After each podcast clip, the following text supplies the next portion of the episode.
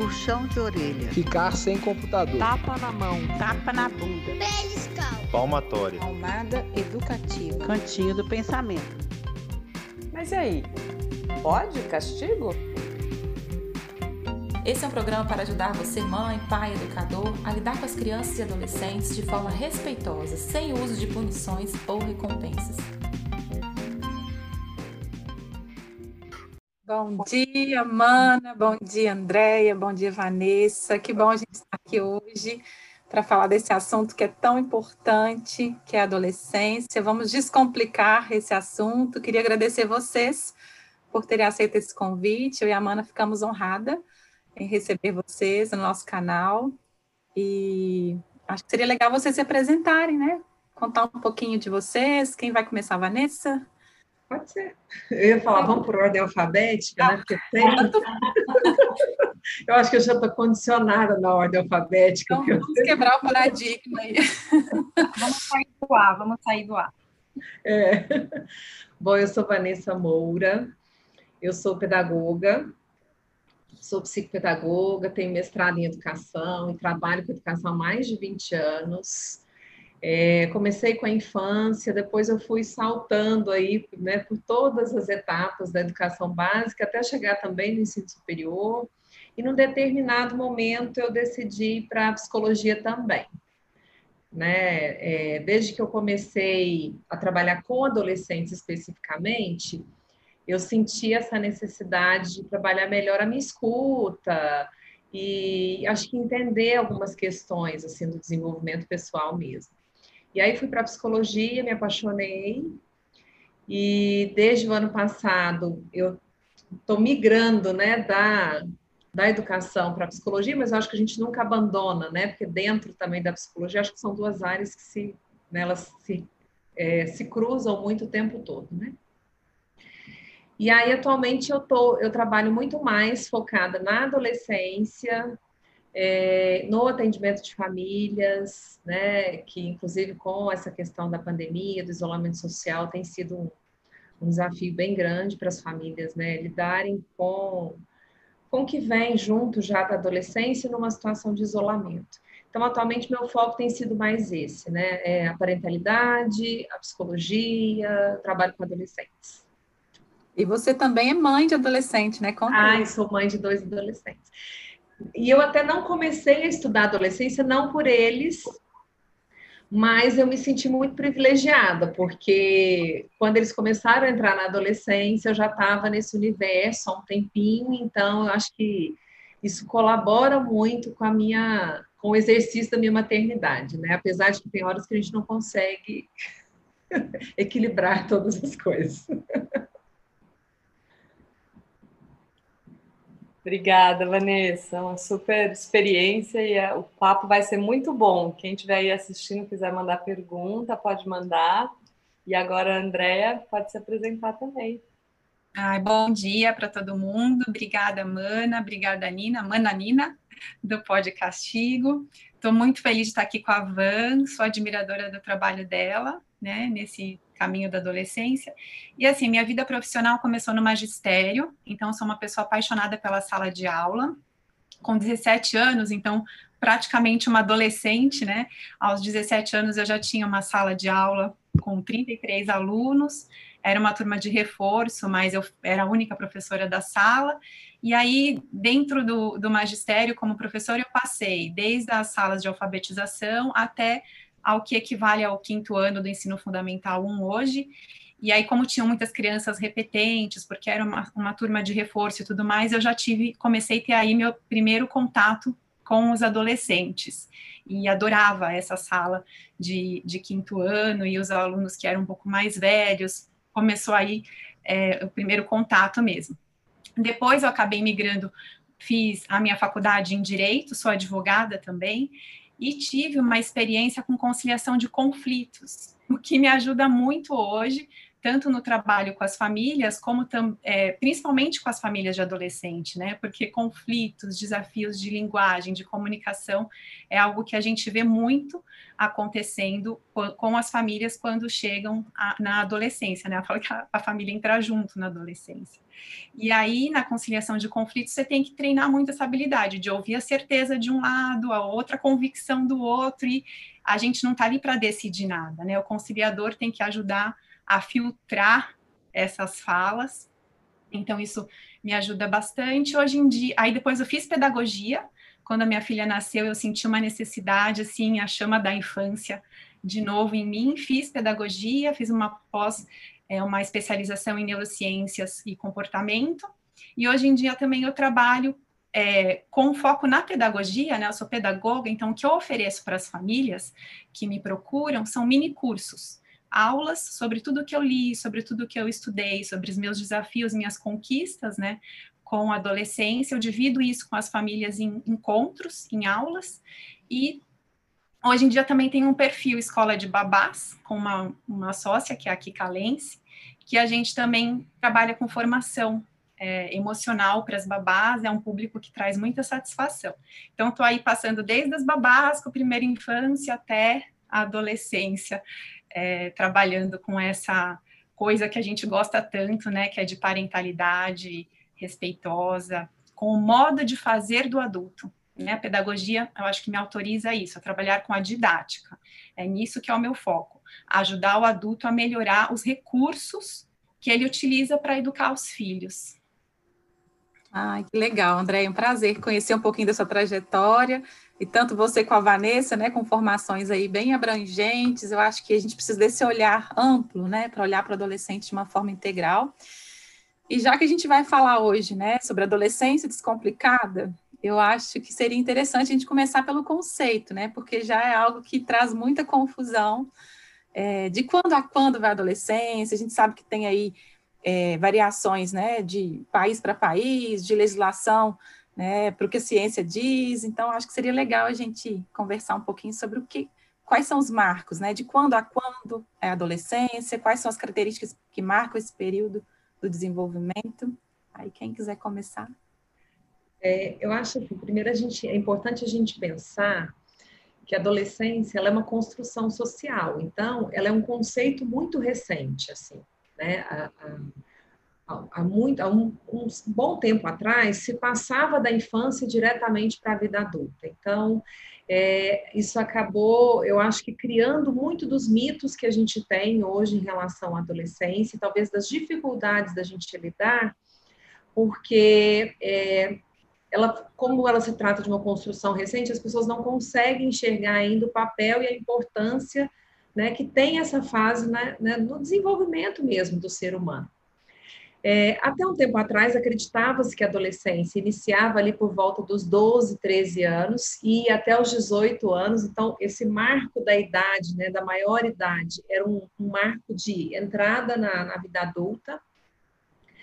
Só que é, eu acho que tanto por uma questão social também, de construção social, da maneira como a sociedade foi evoluindo, e também das descobertas que foram né, acontecendo em relação ao desenvolvimento cerebral desse adolescente, ela, essa adolescência começou a ser um pouco antecipada, e isso é um fator também muito social, porque é, hoje né, as crianças são altamente estimuladas e muitas vezes estimuladas a antecipar essa adolescência.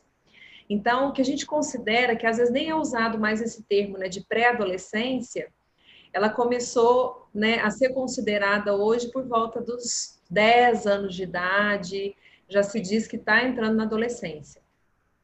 E associado a isso, acabou acontecendo um fator também meio biológico ali, que é, existe hoje também uma antecipação biológica da entrada da puberdade. Então, acho que uma coisa foi cruzando com a outra ali, e essa pré-adolescência ela começou a chegar mais cedo. Tanto que é a grande dificuldade das famílias hoje. Eu recebo muitas perguntas de mãe: meu Deus, o que aconteceu? Meu filho fez 10 anos, parece que ele se transformou. Né, que essa chegada, tanto, né, acho que é uma chegada que ela é física realmente, mas ela também acontece um movimento social que acaba estimulando isso. né?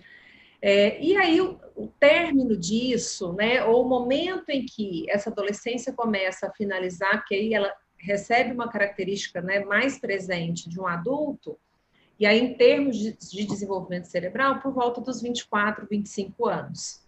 E por que, que isso passou a ser considerado? Né? Porque realmente começaram a perceber que não existia uma maturidade de desenvolvimento emocional, cerebral dessas pessoas ainda mesmo aos 18 anos. Né? E aí eu acho que a gente ganhou muito com a neurociência nesse sentido, porque a gente começou a entender por que, que os adolescentes ou os jovens adultos, que aí depois ali dos 18 anos, se comportavam da maneira como se comportavam. Então, ela, ela acaba sendo uma fase muito extensa e aí, com isso, trouxe um monte de coisa, né? Acho que a Andréia tem até coisas para acrescentar. A Andréia, Andréia fala de, desses marcos, assim, das etapas, que, assim, é de uma forma fantástica, né? Sou...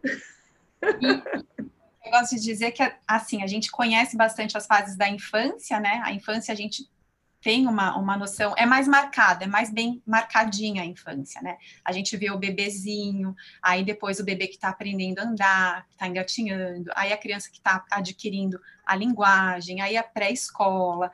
Isso é tudo bem marcado. A adolescência parece que ela fica toda num pacotão. É adolescente, né? E a Van colocou aí, a Organização Mundial de Saúde fala de 10 a 19 anos, a, o Ministério da Saúde aqui no Brasil fala de 10 até 24, né? Já tem essa, já considera essa extensão.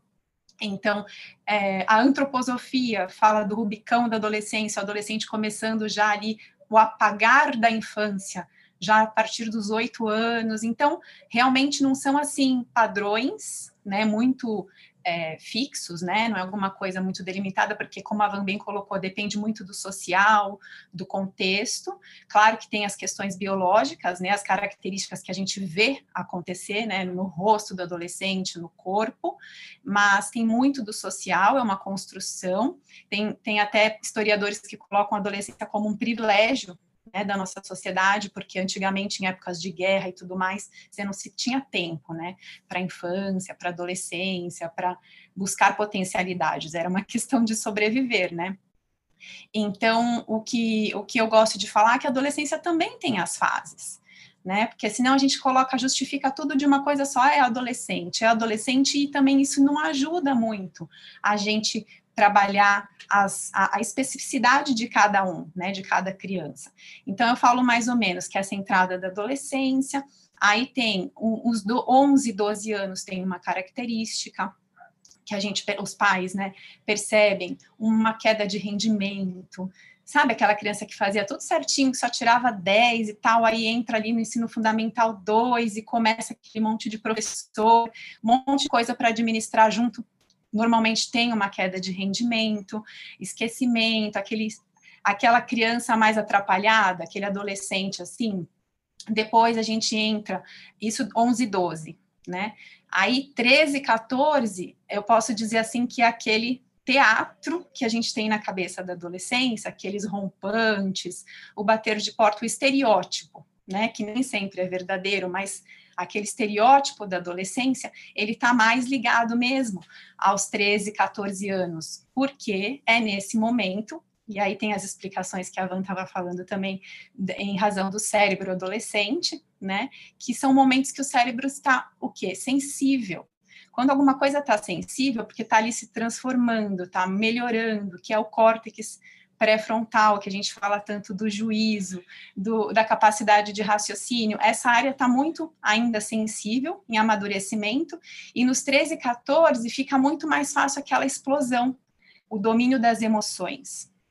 Aí depois a gente passa para os 15 e 16, que aí é aquela uma, um momento de mais medo, vamos dizer assim, dos pais, porque com 15 e 16 ele já tem muita, o adolescente se sente muito capaz e aí ele arrisca um pouco mais, é um momento de mais riscos, vamos dizer assim, né? E que recomp as recompensas funcionam com esse adolescente, então fica um pouco perigoso, né, eles se deixarem levar por certas recompensas, por certas emoções momentâneas, isso nos 15, 16 anos, né, essa questão do prazer, de, de, de algumas satisfações, né, entram, é, ganham espaço, esse adolescente dos 15, 16, aí o adolescente dos 17, 18, que a Ana estava falando, que está terminando ali o ensino médio, é quando a gente começa a sentir uma mudança de comportamento mais ligada ao amadurecimento, né? Um pouquinho,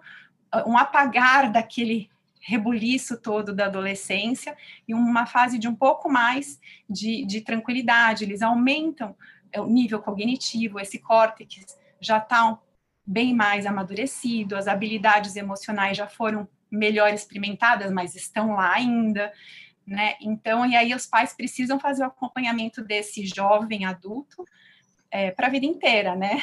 É um acompanhamento para a vida inteira. Mas é por aí, eu gosto de falar um pouquinho dessas marcações. Legal, Andréia.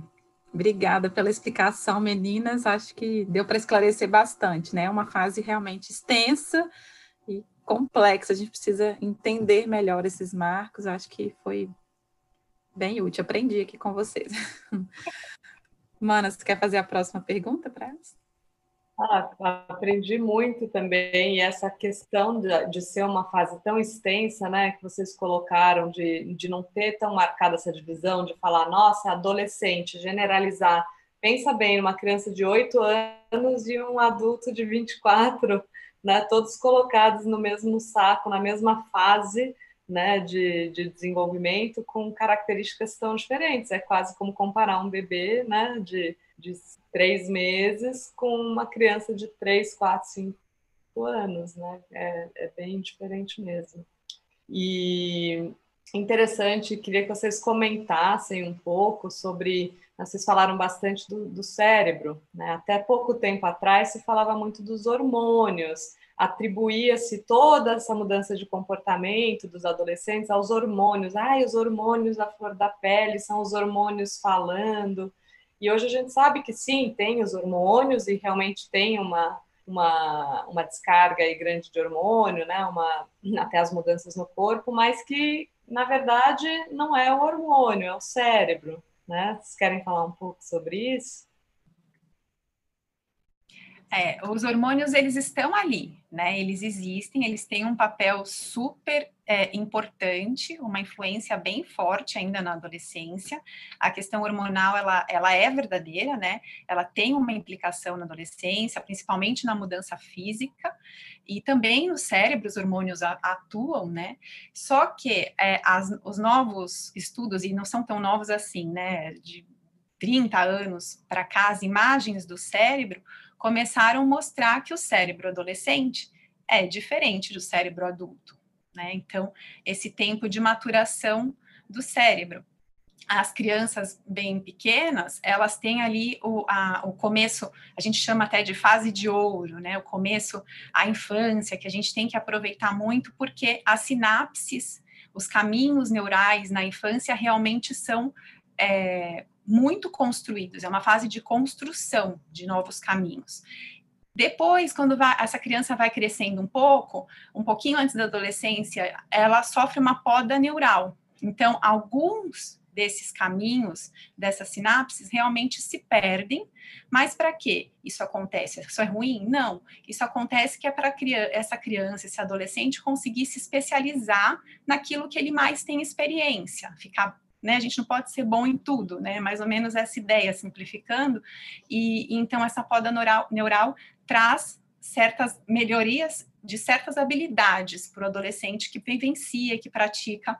É, aí vai depender do que, que é a vivência do adolescente, habilidades de linguagem ou de esporte, cada um tem as suas vivências mais marcadas.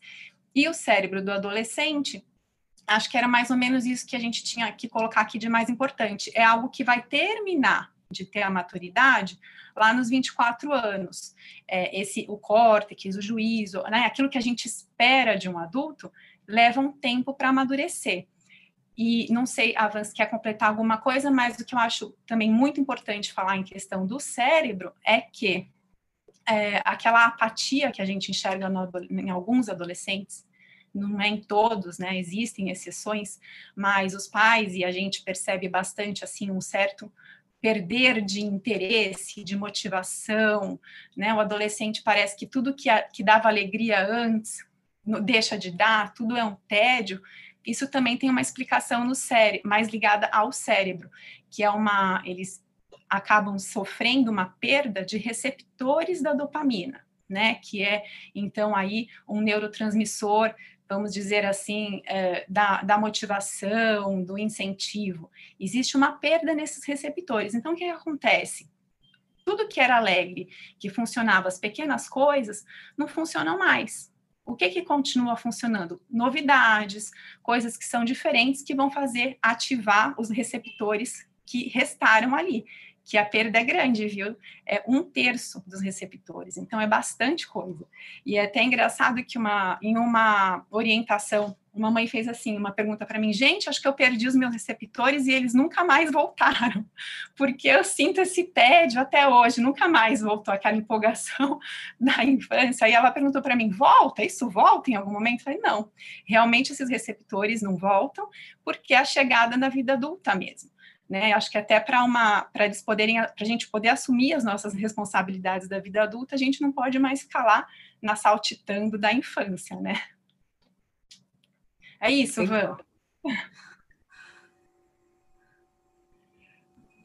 É, é isso, e a gente pensar que assim, é, André vai falando e eu vou pensando na, nos adolescentes mesmo, assim, né? Que, que eu trabalho muito com adolescentes também. É, primeiro, quando a Mana fala da, da questão dos hormônios, acabou que isso se tornou realmente um estereótipo, estereótipo e, ao mesmo tempo, um mito muito forte da adolescência. Né? E aí é bom, às vezes, até a gente esquecer um pouco a questão dos hormônios, porque não é uma influência definitiva, como a Andrea falou. Existem tantas outras coisas que acontecem que são mais importantes do que a gente pensar na questão hormonal. Que aí, se a gente for pensar do ponto de vista é, social e emocional, acaba que se a gente dá tanto foco na questão do hormônio, a gente acaba prejudicando a saúde mental desse adolescente. Porque o que, que, o que, que essa questão hormonal ela vai trazer? Muito da característica física, das mudanças físicas, porque é isso que esse adolescente consegue ver e perceber. E quando a gente dá muito foco nisso, por exemplo, um adolescente que tem muita espinha, é muito comum as famílias falarem: ah, é os hormônios, essa aborrecência, quando essa fase passar, isso vai melhorar. Quer dizer, não dá uma solução, não, não se coloca à disposição para o adolescente melhorar essa autoimagem que vai influenciar na autoestima dele. Né? Quando a gente fala na questão da dopamina, a gente implica muito com os eletrônicos, com os videogames, enfim é ali que eles conseguem a dose de dopamina diária que eles precisam para não entrar no tédio a ponto de isso virar uma tristeza profunda, uma depressão. Então, tá vendo que são coisas que vão acontecendo ou que o adolescente vai buscando, porque se ele não busca, por exemplo, essa satisfação, seja no, no contato social com os iguais, né? Que é onde também ele busca essa sensação de prazer, e aí a pandemia, o isolamento social está tirando muito isso dos adolescentes. Seja no jogar ali o videogame dele, em estar no computador assistindo os vídeos lá do YouTube. É, ele vai para onde? Muitas vezes ele vai para droga, para bebida, para outras fontes de prazer que possam ou amenizar essa sensação de angústia, de tristeza, do não ter vontade de fazer nada, né, que a falta da dopamina cria isso, então é onde a gente começa com os fatores de risco. Porque como eu não tenho esse hormônio que é tão essencial para eu me sentir vivo, eu começo a buscar outras fontes de prazer. E aí o videogame pode não ser tão vilão assim quanto a gente acha que ele é na adolescência. Né? Ou um computador, ou um celular. Realmente, acho que entender isso, né? A gente mergulhar no cérebro do adolescente nos faz ter mais empatia, né? A gente se colocar nesse lugar, né? Dessa, entendendo essas transformações, a gente consegue realmente ver qual a necessidade dele por trás daquele comportamento. Então, eu acho que é fundamental a gente é, desmistificar a adolescência para além dessa questão hormonal. Não é tão simples assim, é um processo de transformações intensas, profundas ali no cérebro e esse entendimento com certeza vai ajudar os pais a, a lidarem de uma forma mais assertiva com esses desafios, né? É, né? Então, essa, essa questão da dopamina explica tanto o TED quanto os comportamentos arriscados, né? Porque ele não se satisfaz, então ele tem que, ele, ele se, se, dispõe mais a buscar esses desafios, experiências novas, então é parte desse desenvolvimento, né? E meninas, conta para nós agora um pouquinho da prática, do dia a dia de vocês aí com os adolescentes, como é que é lidar com esses adolescentes no dia a dia, assim. A gente falou um pouquinho da teoria, né, de desmistificar um pouquinho desses conceitos. Como que é o dia a dia? Como que vocês fazem para lidar com essas transformações em curso aí? Bom, é, eu acho que são experiências assim, é, a experiência de consultório com adolescente, é, a experiência do, de ser mãe de adolescente, elas são é, intensas, mas proporcionalmente diferentes. Né? Eu acho que até como qualquer maternidade em si, né? vocês que trabalham muito com a infância também, é, eu acho que o exercício dessa maternidade com a criança e ao mesmo tempo atender uma criança, uma mãe de uma criança é diferente, né? Acho que é, é pela, pela questão mesmo do envolvimento e do vínculo afetivo. Mas o que, que eu percebo assim, como mãe, é, faz toda a diferença, que eu vejo que é um movimento também que a Andrea fez, que quando a gente começa a, a entrar na adolescência dos nossos filhos junto com eles, eu acho que a gente acaba. Eu não vou dizer que todos os problemas estarão resolvidos, porque eu acho que não, eu não acredito nisso, né? Eu acredito que a gente vai vivendo, as coisas vão acontecendo e a gente vai aprendendo também a lidar com elas. Mas existe primeiro de um lado, é a, essa possibilidade da gente se tranquilizar em relação a algumas coisas que vão acontecendo e você entender que aquilo é muito característico daquela fase, aquela necessidade ela é importante que ela exista, que ela aconteça, que ela seja acolhida. E do ponto de vista do adolescente, não sei se a Andréia tem essa percepção, mas eu vejo que os filhos se sentem mais é, eu acho que mais assistidos, mais acolhidos, porque eles percebem que a gente também faz a nossa parte para colaborar nessa situação, nesse relacionamento, assim. Então, eu não vou é, para o contato com os meus filhos adolescentes com essa ideia toda estereotipada de quem é o adolescente, né? Eu já fui para esse contato com o adolescente com uma ideia de que ali eu tinha um ser humano na minha frente que passava por uma uma fase de desenvolvimento altamente complexa, intensa, né? E que a gente precisava dar conta desse momento juntos. Então, isso eu acho que faz uma diferença muito grande.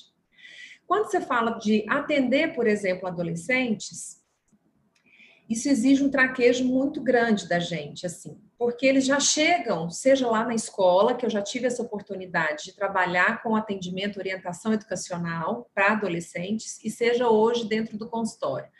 O que, que eu percebo? Eles já chegam desconfiados. Porque o adolescente, ele já vai chegando na adolescência com essa crença de que ele não pode confiar nas pessoas, ele não pode confiar nos adultos. E isso é muito difícil para eles. Então, se você consegue, né, se desarmar e realmente olhar para aquela pessoa como uma pessoa, né, como um ser humano que está ali na sua frente, que ele, que ele tem necessidades, que ele está tendo dificuldade de entender esse momento, você já consegue criar, né, é, acho que um vínculo, uma conexão ali muito mais tranquila. Quando a gente, é, e eu já tive também experiências de receber adolescentes que já passaram por outros profissionais ou por situações em casa mesmo com a família, do adulto querer sempre ensinar o modo que tem que ser, né? Porque é muito assim, ah, tem que ser assim, tem que ser desse jeito, você deve fazer isso, você deve fazer aquilo.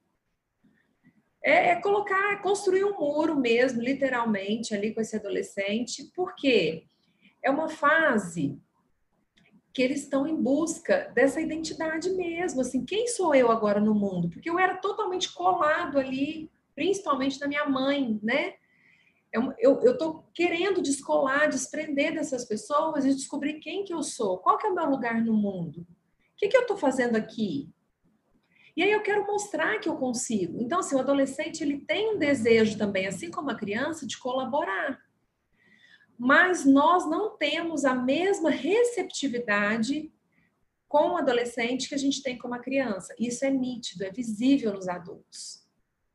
Né? Se os adultos têm dificuldade com as crianças, eles têm muito mais com os adolescentes, porque o adolescente ele te confronta, ele te diz a verdade. É, se ele não gosta de você, ele pode até não te dizer, mas o rosto dele diz para você que ele não gosta. Então, assim, tem uma série de questões que ele já vai fazendo essas marcações também, assim, do que eu gosto, do que eu não gosto, do que eu quero fazer, o que eu não quero. O adolescente é altamente literal, então, se ele acredita que aquilo é desse jeito, por isso que ele se engaja tanto em causas sociais, né? Porque é uma forma dele entender também esse lugar. Então, às vezes, a gente fica batendo de frente o tempo todo, disputando muito poder com o adolescente, mas você é cabeça dura, você não me entende. Eu falo, gente, quem está sendo cabeça dura? Será? Quem que é? Né? Porque é um adulto querendo que esse adolescente é. tudo. E eu acho que tem uma dificuldade, a gente tem dificuldade com a criança e que com o adolescente é maior, que é o fato deles não serem mais fofinhos, né? Você olha para o adolescente, ele já é quase um adulto, e aí a sua expectativa é de que ele haja como um adulto mas ele não é ainda aquele adulto, né? Ele é grande, às vezes ele é maior do que você e ele aparenta uma maturidade que ele não tem. Com a criança, muitas vezes acontece isso também, né? Dessas falsas expectativas, um pouco de desajuste aí no que é possível, o que não é.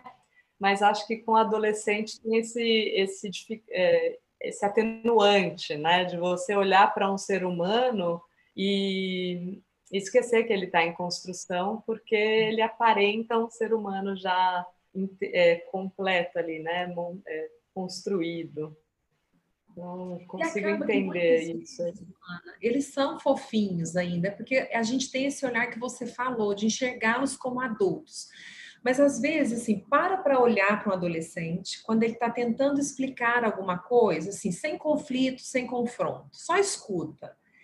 Eles, e eles têm esse desejo de, sim, de serem ouvidos, e às vezes você olha e você fala, gente, mas parece que está tão maduro, falando coisas tão. Mas a gente não tem muita paciência de ouvir, né?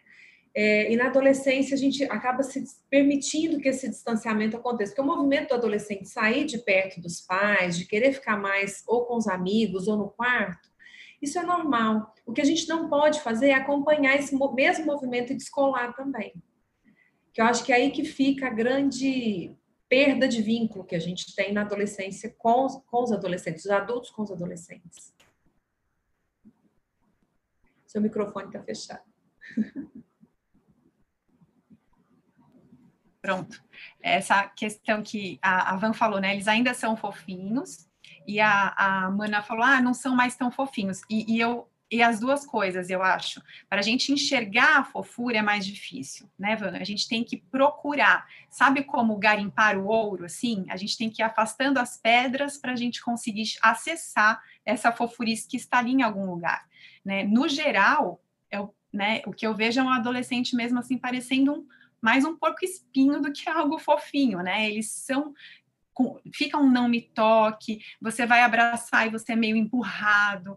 Eu sei que isso não acontece com todo mundo, mas é uma coisa que eu senti na minha casa com a minha, com a minha filha, eu senti demais. É dolo, chega a ser dolorido para os pais. Né? A gente é, é repudiado pelos, pelos filhos que ontem queriam estar com a gente para to, a todo custo, né?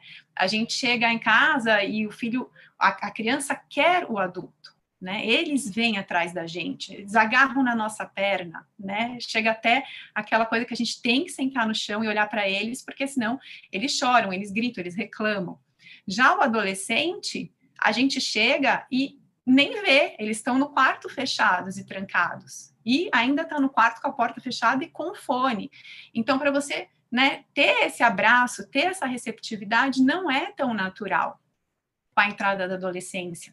E isso a gente sente demais, né? Os adolescentes, até para se autoafirmarem, eles precisam se ver diferentes da gente em algumas questões, né? Não é que tira os pais da vida, não é nada disso, mas eles têm um, um, afastamento e um senso muito crítico, né? O que os nossos filhos pequenininhos elogiavam e, e, e admiravam na gente, os adolescentes começam a apontar as falhas e os erros, né? É, sei lá, coisas simples, mas que vão ficando com a gente, né? Minha filha, sei lá, olhou para mim outro dia e falou assim: ah, seu cílio está tudo grudado, parece umas perninhas de aranha. sabe? Eles vão nos, nos detalhes assim, porque eles precisam disso. Eu estava conversando com umas amigas minhas, agora na quarentena, duas. A, a, Valéria tem um filhinho, o Lucas, de 7 anos, que, que veio perguntar para ela: Mamãe, com 40 anos eu vou estar tá morando com você? Né? Porque assim, a criança. Acho que ele já percebe que os adultos não estão com a mãe, mas como ele ainda é criança, ele se preocupa que a mãe esteja com ele né, essa necessidade da infância. Uma outra amiga comentou que o filho perguntou se ela falou para ela que ele vai querer morar com ela para sempre, até ficar velhinho. E ele também é pequeno. Agora vai ver o que a minha filha me falou, né? Ela me falou assim que ela já que ela, que ela já queria morar sozinha e que a quarentena acelerou os planos dela, né? Tipo, acho que não aguenta mais olhar para minha cara, que é morar sozinha, tem 14 anos, né? E aí, gente, tentar ter a, a parentalidade positiva, disciplina positiva, quando você ouve isso, claro que você se magoa, assim, né? Então, a gente, o, o que que a, a Nina perguntou, como é? Né? Então, eu acho que, para mim, como que é lidar com a adolescência? É a gente não se chocar tanto com essas coisas que vêm, não levar para o lado pessoal, né? E é muito difícil, porque dependendo do momento que vem, como vem, essa questão da minha filha, aceitei como. Eu podia ter assumido um papel de uma mãe, né? Por exemplo, a minha mãe teria me falado isso. Não acredito que você está me falando isso. Ai, você não quer morar comigo, né? E ir para aquele lugar de estou me sentindo magoada e tal, ou uma outra postura mais simples, falar, ah, tá bom, assim que você tiver seu dinheiro, né? Então você vai começar a trabalhar para você ir morar sozinha, né? Aquela questão da responsabilidade, né? De segurar mais as rédeas.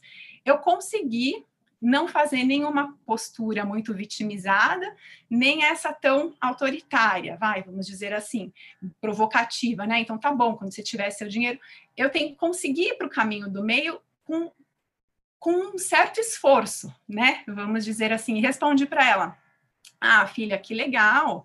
Nossa, você pensa em morar sozinha, né? Tentando ser encorajadora, mas veja onde vai dar isso. Falei, então tá bom, como que me conta aí como que vai ser, né, o seu seu apartamento, me fala. E ela me responde, mãe, meu apartamento não vai ter você. E isso é o que mais importa. então, vocês veem, é, a, lidar com o adolescente é isso, é você acolher e levar outra, às vezes, entendeu? E aí tem hora que você fala assim, gente, só eu vou ficar aqui acolhendo? Eu vou, começo a sentir boba, começo a sentir provocada, será que tá certo? Estou nesse papel de palhaça, né? Ou, é, é, é Para mim é isso, a dificuldade de pais de adolescente, porque a gente chega numa zona de incompetência. A gente às vezes se sente provocado, às vezes a gente se sente triste, ofendido, e eu acho que é por aí que a gente consegue fazer o nosso trabalho de pais de adolescentes, se informar, saber que isso não acontece só com a minha filha, só com a filha do outro, que é uma característica normal. Então, normalizar, né, naturalizar, acho que é até melhor a palavra, saber o que é natural na adolescência, traz para a gente melhores, a gente conseguir formas de lidar com isso é, um pouco melhor, a nossa abordagem de como a gente vai receber isso e levar com humor, claro, com a orientação necessária. Lógico que depois eu posso e ela sabe que ela tem que trabalhar e para conseguir um dia morar sozinha, né? Eu não preciso ficar nesse sermão, sabe? Então, eu acho que a, a ideia da adolescência, da comunicação dos pais com o adolescente, eu acho que é por aí. A gente não fechar a, os meios de comunicação, a gente conseguir ouvir o que o adolescente traz sem ir para esse lugar de embate, sabe? Sim.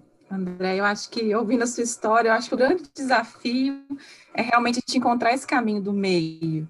E eu gosto muito da analogia que a Jane Nelson traz, né, da gente é, se colocar como copiloto, né? Os adolescentes, eles querem pilotar os aviões da vida deles. E nós, como pais, muitas vezes insistimos em querer estar ali no controle daquele avião. Então, o desafio é a gente sair desse lugar de controle né, de se tornar copiloto, porque eles ainda precisam da nossa presença ali naquele avião, né? Não dá para simplesmente abandonar e deixar eles pilotarem sozinhos. Mas a gente tem que sair desse lugar e partilhar esse poder, porque eles estão aí se descobrindo, né? Como é que é esse lugar de copiloto, né? Esse caminho do meio. Vocês querem comentar um pouquinho? Eu até gosto de usar a analogia do carro mesmo, né? Eu falo muito com as mães de adolescentes, eu falo, olha, seu filho está começando a dirigir a vida dele. Você pode escolher é, a partir da, da, da, forma como você se relaciona com ele, porque uma coisa que a Andrea trouxe que é importante, e eu sempre falo também, eu falo, não, quando ela fala do não levar para o lado pessoal, eu falo, gente, vocês não são o centro do mundo mais. Para a criança, o pai e a mãe é o centro de tudo, assim. Né? Tanto que é o super-herói, a super-heroína, minha mãe me salva, minha mãe faz isso, na adolescência esquece. Então, não é sobre você, tá? E aí você pensa que tudo que o adolescente está dizendo, então quando a Andrea fala, mãe, vai ter tudo na minha casa, menos você, isso eu sei que não vai ter, né? Ela está querendo dizer alguma coisa com essa fala. E não é necessariamente que você não é boa, que você. É porque às vezes está demais, assim, né? E aí, quando a gente faz essa analogia do piloto aí, eu falo, gente, a maneira como a gente se relaciona com os nossos filhos adolescentes vai dizer se eles vão nos colocar no banco de trás no banco do passageiro, que é caminhar do lado ali, ou se eles vão nos expulsar desse carro. Então a gente tem algumas escolhas, assim, né? Tá no banco de trás não é de todo ruim, mas assim, você tá lá, né? Tipo, você vai andando atrás aqui, porque eu não quero ficar muito perto de você. Porque quando você tá do lado ali, você vai conversando junto, a viagem tá gostosa, vocês estão trocando. Agora, se ele te joga para fora desse carro, esquece. Né? Porque ele não quer mais que você faça parte dessa, da vida dele. E aí a gente acaba, muitas vezes, eu acho que entrando nesses conflitos que a Andrea falou que é importante a gente não entrar, porque a gente, a maioria das vezes, a gente vai se colocar no lugar da vítima. Porque nós ouvimos muito isso dos nossos pais, principalmente das nossas mães né? É, ah, mas nossa, eu faço tudo pra, por, por, você, eu deixei tudo por você, né? Eu te eduquei, eu fiz isso, eu fiz aquilo. Agora você está me tirando da sua vida, você não vem me ver todos os dias mais. Então, assim, existe um movimento de uma relação que é muito complexa, né? Que na adolescência a gente sente mais por isso, né? Que a Andrea falou, porque existe uma necessidade que é deles de ter o distanciamento e a nossa de não conseguir entender que momento que, que a gente às vezes até acha, o que, que eu fiz para essa pessoa agir assim comigo? eu não tenho muita dificuldade que a Andrea comentou sobre a questão do abraçar, porque eu não, eu não consigo nem te dizer o que, que aconteceu, mas meus meninos são muito pegajosos. Né? Eu acho que é, é assim, eu sei o que, que aconteceu, o é movimento que é da família mesmo, mas assim, é eu acho sotaque, que não existe. É o seu sotaque, assim, essa coisa gostosa, entendeu? É uma mineirinha, é uma mineirinha lá do interior. Mas a gente é de muito do abraço. E às vezes eles até abraçam mais do que eu, vocês acreditam? Então, assim, eu chego às vezes em casa, mãe, você já chegou? Então, assim, tem muito isso, tá? E aí eu vejo, assim, que é lógico que eu acho que é uma construção, assim, de ter esse... O meu marido tem um hábito muito interessante. Ele não sai para trabalhar, os meninos podem estar dormindo, eu às vezes ainda estou deitada, ele vai um por um, abraça, beija e fala que está indo. Às vezes os meninos nem vêm. Quando ele chega, ele faz a mesma coisa, ele vai quarto por quarto. E eu acho que isso ajudou muito, assim, porque ele é mais afetivo do toque do que eu. E você então, sabe, eu isso que você está falando é, é, um, é, o treino, né? É a gente é. não deixar passar. O adolescente, ele se tranca no quarto. Mas a mas gente não gente precisa ir lá.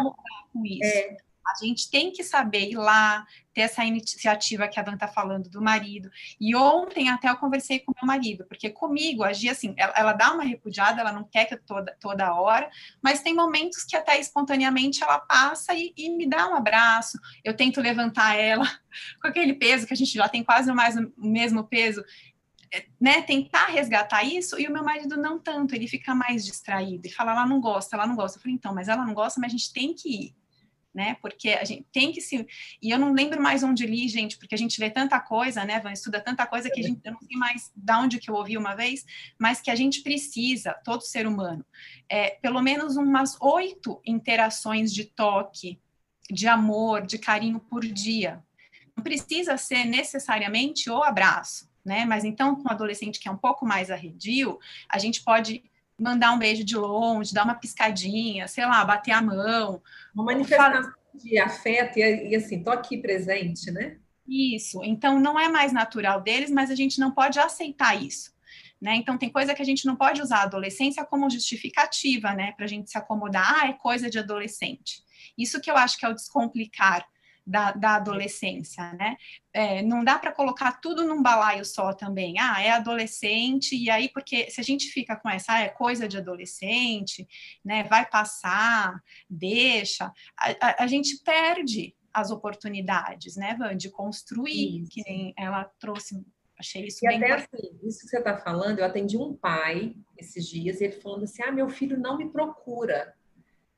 Eu falei, e você? Quanto você tem procurado por ele? Porque assim, o adolescente não te procurar, né? Eu falei, você procurava os seus pais o tempo todo quando você estava na adolescência? Ele não queria era a distância do meu pai da minha mãe. É.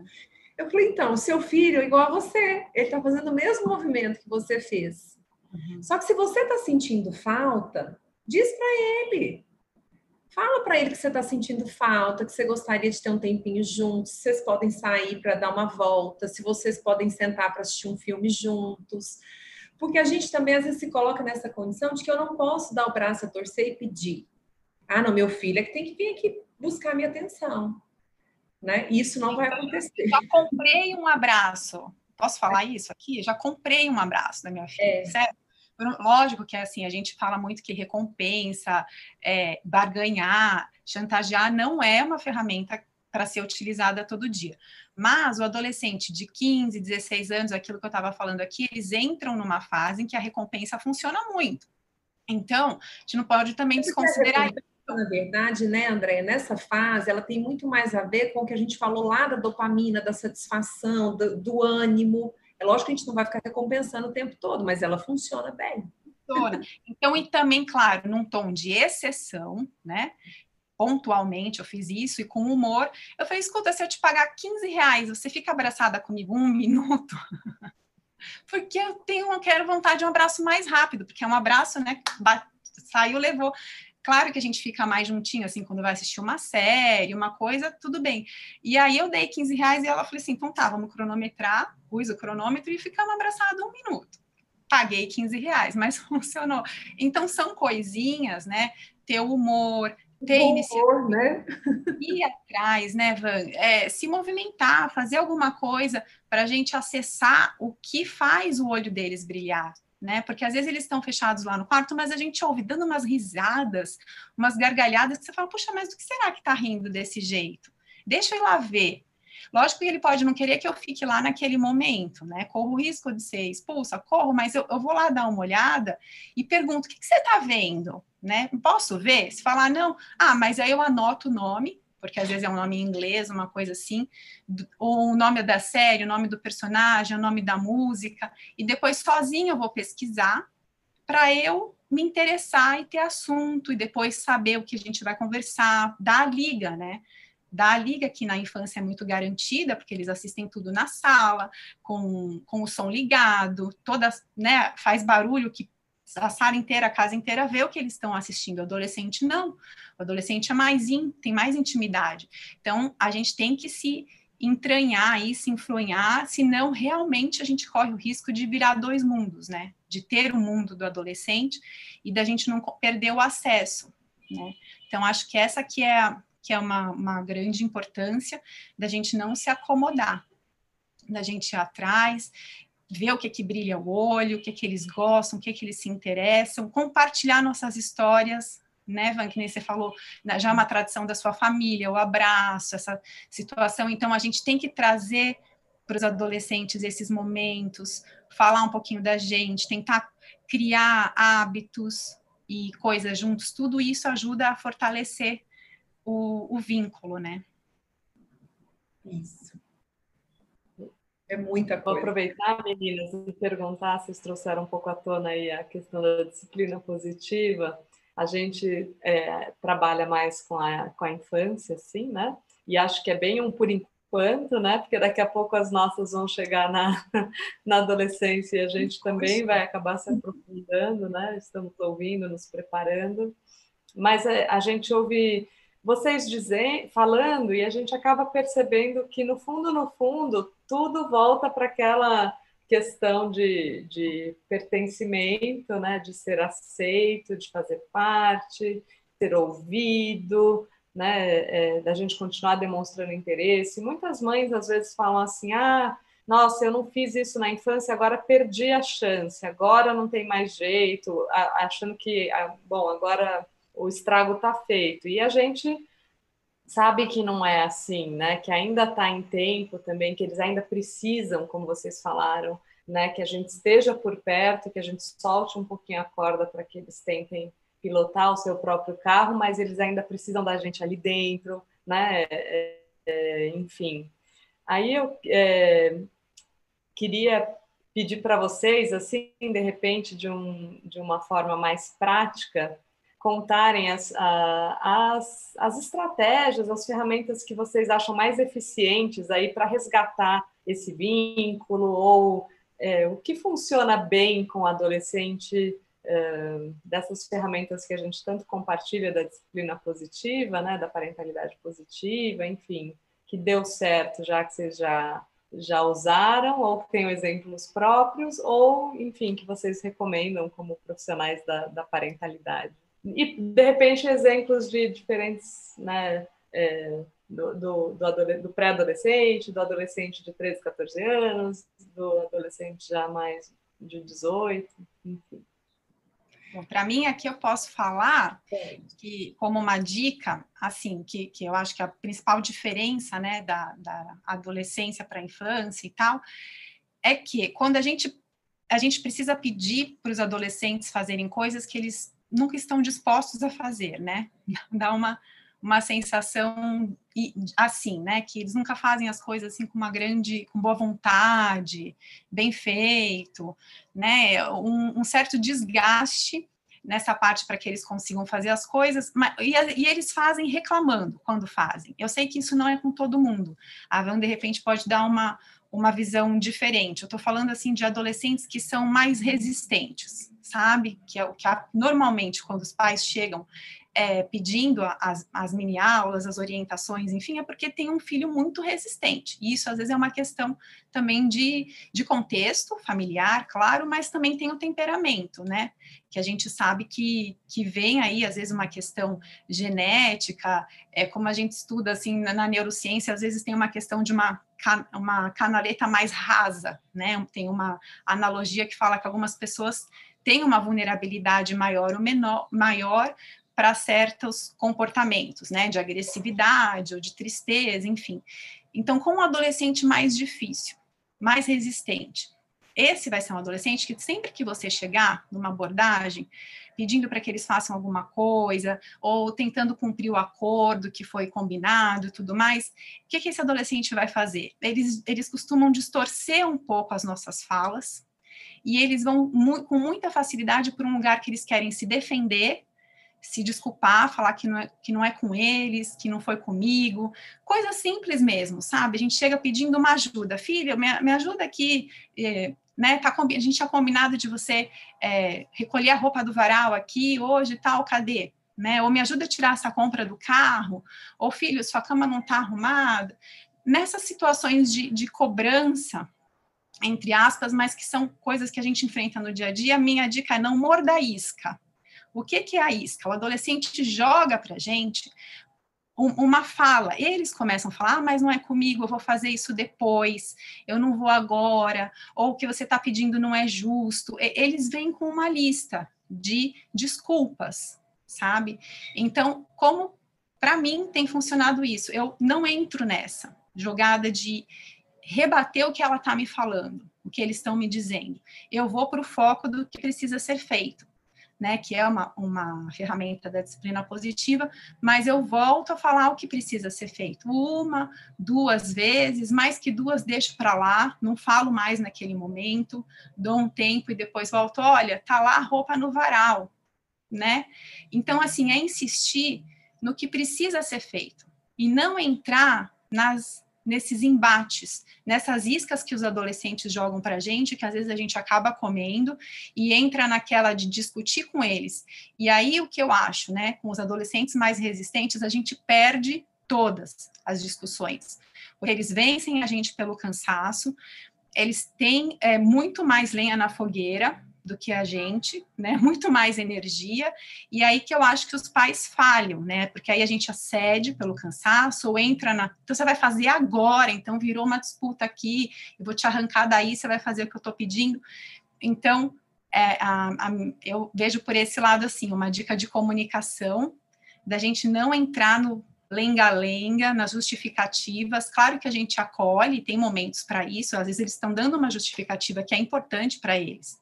Né, eu tenho que ouvir por que, que não está fazendo, por que, que não está dando certo, mas eu tenho que perceber, acho que essa que é a grande jogada, que em algumas situações isso só é um comportamento esperado, que é o deles rebaterem, deles resistirem às obrigações que eles têm. Né? Existem um, uns adolescentes da resistência, vamos dizer assim. E com esses funciona bem a gente não entrar nesse jogo e focar no que precisa ser feito. Vale a pena eu desistir momentaneamente, falei já, de, já duas vezes, já reforcei a terceira, pedir para ser feito agora e não está fazendo, é, eu saio de campo, mas depois eu volto. Acho que essa é uma, é uma dica. Vânia, não sei se tem alguma outra experiência. Todo momento a gente acaba usando, acho que todas as ferramentas que a disciplina positiva traz. Só que a gente, eu acho que a gente usa de uma forma mais. Ela talvez não fique tão estruturada e tão evidente assim, não é, André? Acho que a sensação é um pouco essa. De pensar assim, igual, por exemplo, a reunião de família. Né? Em casa a gente tem o hábito, eu não faço semanal, eu não faço né? E às vezes até algumas mães de adolescentes falam assim: ah, mas isso vai funcionar? Eu falo: olha, eles vão querer participar? Eu falei assim: desde que você atinja os propósitos realmente, né? E, e se, se, atente aos objetivos dessa reunião, que não é julgar, que é dar voz, fala para o seu filho adolescente, que as, muitas vezes vocês vão ceder sim a ideia que ele teve de, né, de solução para uma determinada situação né, de tratar as coisas com bom humor, funciona. Então, lá em casa, quando a gente tem que decidir algumas coisas, muitas vezes é na reunião de família, porque é o momento que cada um vai dar a sua opinião e a gente. E com adolescente, muitas vezes a gente tem que ir para o consenso, né? Porque, como eles são muito literais, então a gente às vezes vai para o consenso, por votação, enfim. Então, é uma ferramenta que dá para usar. E eu acho que é uma ferramenta de conexão, porque, para principalmente quando os pais não conseguem ouvir é o momento dos, dos pais fazerem o exercício dessa escuta. E aí eu acho que a gente entra numa ferramenta que, para mim, na adolescência, ela é fundamental, que é a escuta. É, eu acho que o adulto ele fala demais, sabe? Esses dias uma mãe falou isso para mim, falou assim: Nossa, meu filho falou para mim que eu falo demais. Eu falei: Você fala? Aí ela, ah, mas é porque eu trabalho o dia inteiro, a hora que eu chego em casa, eu falei, não, então você fala muito, porque não é você. Você guardou o dia inteiro que você queria falar para ele, né? Oh, e minha filha, às vezes, quando eu começo, né? Porque mesmo a gente estudando, a gente erra, né? A gente entra nessas situações. Quando eu começo lá a lista das coisas, ela fala, mãe, eu parei de escutar você na frase número 5. Meu Deus. Tipo, né? Mesmo, André? É de... É, eu não tenho adolescente em casa ainda, mas a gente orienta mães de adolescentes também. Na mentoria a gente tem é, lidado com esse desafio, então eu e a Amanda temos mergulhado também um pouquinho. E uma orientação que eu já dei e que funcionou, tive um feedback positivo, é de mães que às vezes tinham quebrado esse vínculo, já não conseguia, acho que criou esse dois mundos, sabe, André, que você falou, o mundo do, do filho, adolescente, da mãe que não conseguia acessar mais. Ela falou assim: nada que eu tento funciona. Eu tento marcar um programa, ele não quer, eu tento propor alguma coisa, ele não aceita. E aí eu lembrei daquela ferramenta, né, que é estar, fique perto. É, falei assim, olha, senta do lado dele não fala nada, apenas esteja perto. Você vai demonstrar que você se importa e ponto, não faça nada. E ela meio desconfiada, mas depois de tentar tudo, e realmente ela falou assim: Marina, depois de um tempo que eu estava ali, ele começou a falar espontaneamente comigo, a gente voltou a conversar. Então, às vezes, é você estar disponível, né? Passar essa mensagem para o adolescente e meninas, nosso assunto está assim, não dá vontade de parar, mas já tem uma hora que a gente está aqui juntas. Acho que a gente vai ter que fazer esse podcast, porque realmente é um tema muito rico e estou muito grata pelas contribuições, pelos aprendizados aqui com vocês. E agora, para a gente fechar, eu queria dar a oportunidade de vocês falarem dos canais de vocês, quem está aí nos assistindo talvez queira acompanhar vocês, fiquem à vontade para divulgar. Bom, eu queria só, também só fechar, Nino, que você trouxe. Eu tenho uma, uma experiência que eu vivi o ano passado, fui fazer uma palestra numa escola de Betim, e aí eu optei por ouvir os adolescentes durante o horário de aula para depois fazer a palestra para os pais à noite. Porque eu achei importante que eu fosse com uma fala que não fosse minha, só uhum. profissional, né? Mas que uma fala que realmente tocasse essas famílias de alguma maneira. E um adolescente falou assim para mim, é, eu perguntei o que vocês gostariam que eu falasse para os pais. Aí um adolescente falou assim para mim, eu gostaria que você dissesse que eu gosto da companhia deles que eu adoro estar com os meus pais, que eu adoro fazer as coisas, os programas com eles. Só não dá para ser sempre do jeito deles. Né? Então eu acho que isso para mim assim, e sempre que eu tenho oportunidade eu falo, pensa que o seu filho te quer do seu lado, do lado dele sim. Só que não precisa ser necessariamente do seu jeito. Né? Mas do jeito que ele sente que é importante para ele. Né? Eu acho que isso faz toda a diferença. É, bom, eu tenho, né, eu tenho lá meu perfil no, no Instagram, trabalho também em consultório com os adolescentes, tem algumas, alguns produtos digitais também, né? Acho que a, a, pandemia fez a gente também chegar em muitos lugares, eu acho que isso é muito legal, né? De dar um suporte para muitas famílias. E eu trabalho também com cursos online, mentoria também específica para adolescente, atendimento também online para é, para famílias, né, adolescentes, inclusive hoje eu acho que eu tenho do online eu tenho muito mais clientes assim, tem muitos, né, de Belo Horizonte, São Paulo, né, que o pessoal vai descobrindo a gente, eu acho que isso é muito legal, que a gente vai criando uma rede juntos aí do jeito que é possível hoje também. Então estou sempre à disposição. Quem quiser também chamar, né, no direct para pedir, né, alguma informação, tirar alguma dúvida de alguma questão com o adolescente, fica à vontade. Eu acho que esse, essa troca sempre coloca a gente também nesse exercício de estudo, que eu acho que é muito importante. Van, como vai virar podcast, fala o nome do seu canal para que as ah, pessoas possam acessar se elas ouvirem o podcast depois. É, o meu canal é arroba Moura, é fácil de encontrar, que é o meu nome, né? E e lá você encontra de um tudo sobre adolescência. Muito bom. Andréia? Então, eu tô com a página no Instagram, né? Andréa, sem a letra I, Andréa F. Ferrara, e também com o perfil Escola de Babás.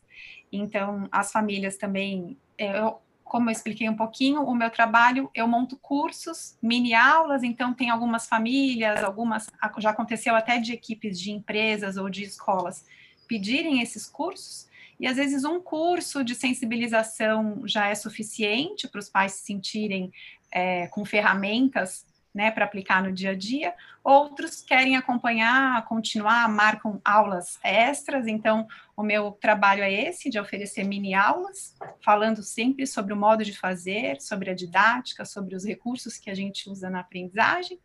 E a escola de babás também está nesse modo que a Van falou um pouquinho de workshop online agora, presencial a gente ainda está dando um tempo aqui em São Paulo. Então a gente também está com as inscrições sempre abertas para marcar workshops para as babás, para os cuidadores, nesses dois canais. Fico à disposição também. E minha última mensagem para os pais de adolescente, para as famílias, é acompanhamento, persistência, muito amor, né? Sempre ficar relembrando a nossa intenção e saber que aquele filho que está ali é o nosso filho de sempre, né? Aquela criança que está crescendo e que o adolescente não vai ser para sempre quem a gente está vendo, né? Ele ainda tem um campo de mudança, a gente tem que demonstrar confiança que ele vai chegar lá naquela pessoa que a gente pretende, né? sem idealizações, sem perfeições, nada disso, mas confiança no caminho aí. E para quem não sabe, nós quatro somos coautoras desse livro aqui, ó, Conectando Pais e Filhos 2. A gente se conhece, né, da disciplina positiva, de vários treinamentos, a gente está sempre se cruzando por aí. E nós todas estamos aqui, eu e a Nina, juntas com um capítulo. É, inclusive, o capítulo da Andréia é sobre adolescência, né? Ainda dá tempo. A Vanessa fala sobre essa questão do pais, filhos e a escola também é um outro assunto que permeia a adolescência de uma forma muito intensa também, bem desafiador. Mas, enfim, meninas, muito obrigada. E eu estava, assim, me inteirando um pouco mais do tema da adolescência. Tem um poema aqui que eu achei que ele faz tudo sem, é, total sentido para fechar a nossa conversa. Está no livro da Jane Nelson também, que é uma outra leitura recomendada, que é a Disciplina Positiva para Adolescentes. E aqui, é, do Khalil Gibran. Seus filhos não são seus filhos. Eles são os filhos e filhas do desejo da vida por si mesma. Eles vêm através de você, mas não de você. Embora estejam com você, eles não pertencem a você. Você pode dar a eles seu amor, mas não seus pensamentos, pois eles têm seus próprios pensamentos. Você pode abrigar seus corpos, mas não suas almas, pois suas almas habitam na casa do amanhã, a qual você não pode visitar, nem mesmo em seus sonhos. Você pode se esforçar para ser como eles, mas não tente torná-los como você, pois a vida não anda para trás e não se demora como ontem. Acho que é um pouquinho disso tudo que a gente conversou. E obrigada mais uma vez, meninas. Imagina, a gente que agradece. Obrigada. Foi ótimo. Vocês todos. Foi uma delícia. Obrigada, obrigada. Gente, Pessoal, obrigada. A gente está encerrando, então.